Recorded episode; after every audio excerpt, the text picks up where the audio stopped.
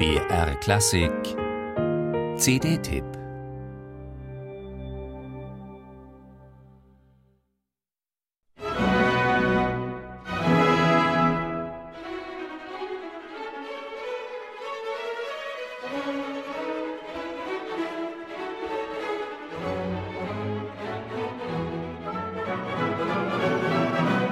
Robert Schumanns Opus 52 ist ein Unikum.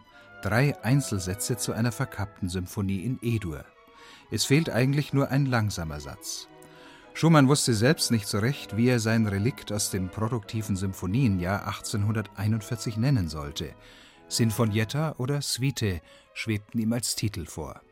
Es blieb dann bei Ouvertüre, Scherzo und Finale.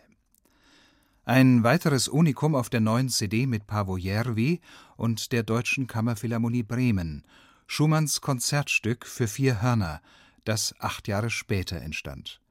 Gattungsgeschichtlich ist es ein richtiges dreisätziges Konzert, allerdings für die ungewöhnliche Besetzung mit vier solistischen Hörnern.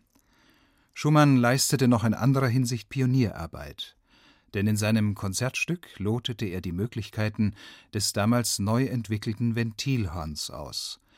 Im Gegensatz zum ventillosen Naturhorn erlaubte das neue Modell auch chromatische Zwischentöne, für die erweiterte Harmonik der Romantik eine wesentliche Voraussetzung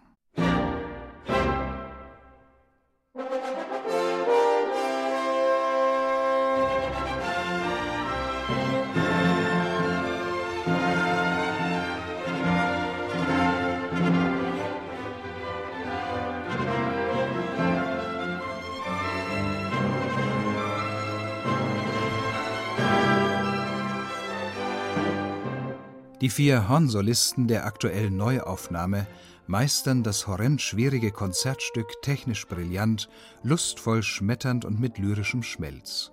Und die Deutsche Kammerphilharmonie Bremen unter Paavo Järvi tritt mit ihnen in einen lebhaften Dialog. In eine ganz andere Welt führt uns die vierte Symphonie Schumanns. Chronologisch ist diese D-Moll-Symphonie seine zweite. Sie stammt nämlich wie die erste aus dem Symphonienjahr 1841. Durchgesetzt hat sie sich allerdings erst in der zehn Jahre später neu instrumentierten Fassung.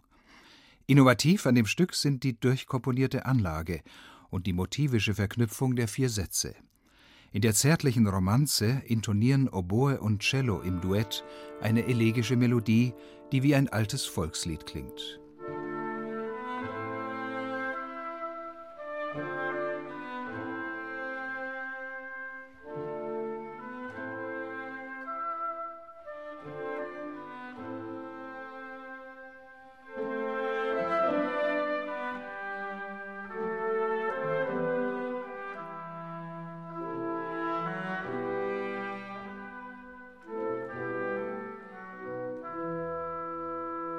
Im krönenden Finale der D-Moll-Symphonie kommen dann alle Vorzüge von Paavo Järvis Schumann-Interpretation zum Tragen.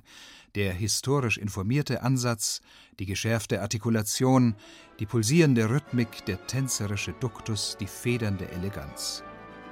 Järvi hält klug die Balance zwischen Freiheit und Kontrolle. Sein Schumann klingt rund und ausgewogen.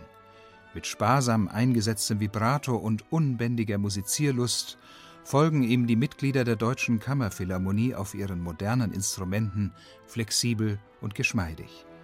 Und der trockene, klare Klang der CD macht Schumanns Welt angenehm durchhörbar.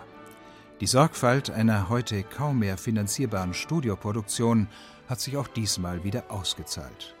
Damit ist Järvi und seinen Bremer Musikanten nach ihrem Beethoven-Triumph auch eine maßstabsetzende Neuaufnahme der Schumann-Symphonien geglückt.